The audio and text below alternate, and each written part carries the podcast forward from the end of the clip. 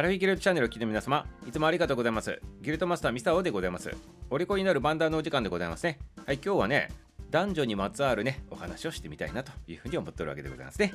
男女にまつわる話っていうのは何の話なのかと。ね、幅が広いでございますね。どんなテイストなのかというとね、これはね、でもね、健全なやつでございますからね、皆さん安心してくださいませね。ドロドロではないでございます。健全な方のやつでございますね。はい、というのもでございますね。2月14日、3月14日、そして4月14日と来とるわけでございますね。はい、ということで、バレンタインデー、ホワイトデーときたら次は何デーなんでございましょうか？っていうことでございますね。まあ、こういったことで男女のお話ということでございますね。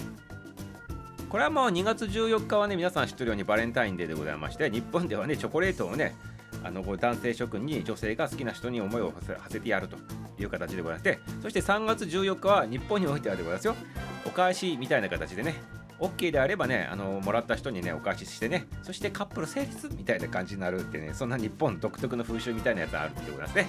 では、その1ヶ月後でございますね。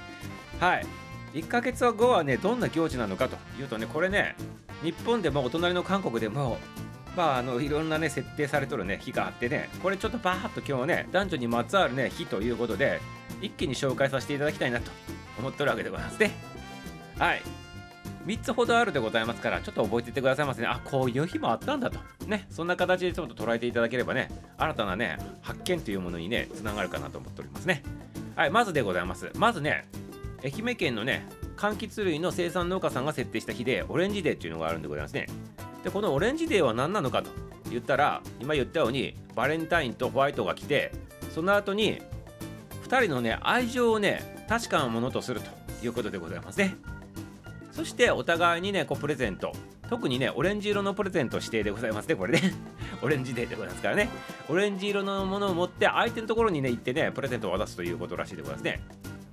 でこれねなんでオレンジデーっていうのをつけたかって言ったらこれね一応ね欧米の方でねある風習があってねそれにねあのこ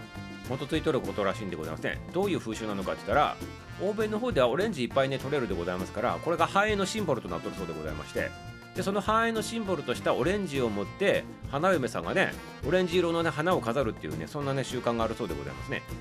なのでオレンジっていうのは結婚と関係が深いということでねここにくっつけてきたということなんでございますね。でしかも柑橘類の生産農家さんが設定しとるからオレンジデーってぴったりでございますよね。っていうか逆でございますか。柑橘類の生産農家さんだから調べまくってねこういう欧米の風習とくっつけてオレンジデーにしたと。ということでございましてね。はい、自分たちにぴったりなね大義名分とねあの名称を見つけてきたと。いうことでございましょうかね。いや別にあのいいんでございますよ。あの素晴らしいことだなと思っておりますね。こうやってねあの自分に関係することをねあのくっつけてくるっていうのはね本当にねきちっと調べないとねあのなかなかできないことでございますからね。これは素晴らしいことでございますね。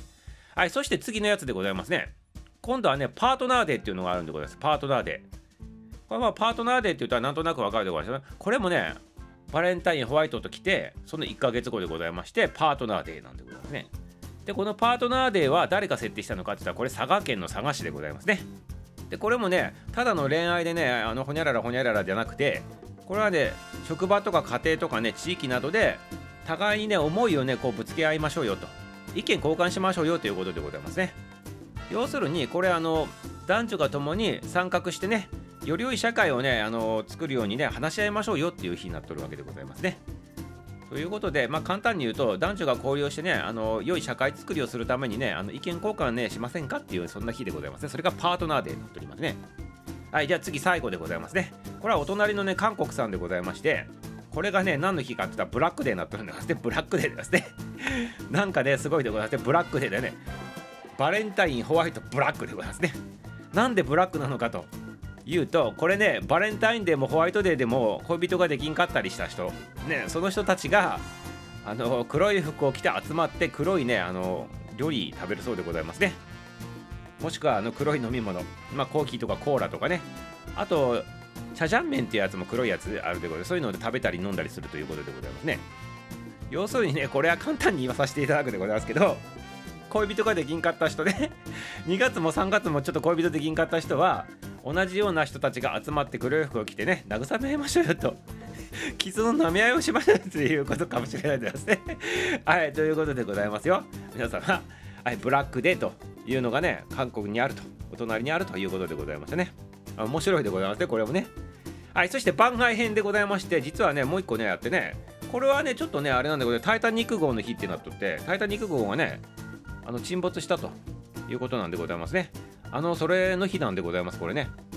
でここはなぜ今ちょっと話して取り上げたのかって言ったら、まあ、沈没、ね、したっていうのは、まあ、とても悲劇なんでございますけど映画で「タイタニック」のね映画あってねあれはね恋愛もんのね映画としてねめちゃめちゃ有名でございますよね。あの船の先端のところでね十字架描きながらやってね後ろから抱きつくみたいなやつあったでございますけど。ね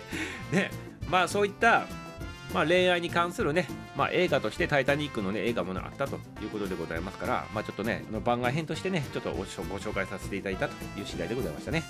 はいいかがでございましたか？いろんな日があるもんでございましょうね。はいということでぜひね皆さんがね気になったねあの日でございますけど、まあ、3つ番外編含めて4って言ったでございますけど気になるやつをねもう一回でちょっと調べてみてね。あの皆さんね自分のねお家でも職場でもねプチなんとかでっていうのをちょっとやってみられたらよろしいかなと面白いかなと思っておりますね。はいということでね今日のね話終了でございますね。幸あれということでございます。ありがとうございます。それでは明日楽しみにしとってくださいませ。終わり。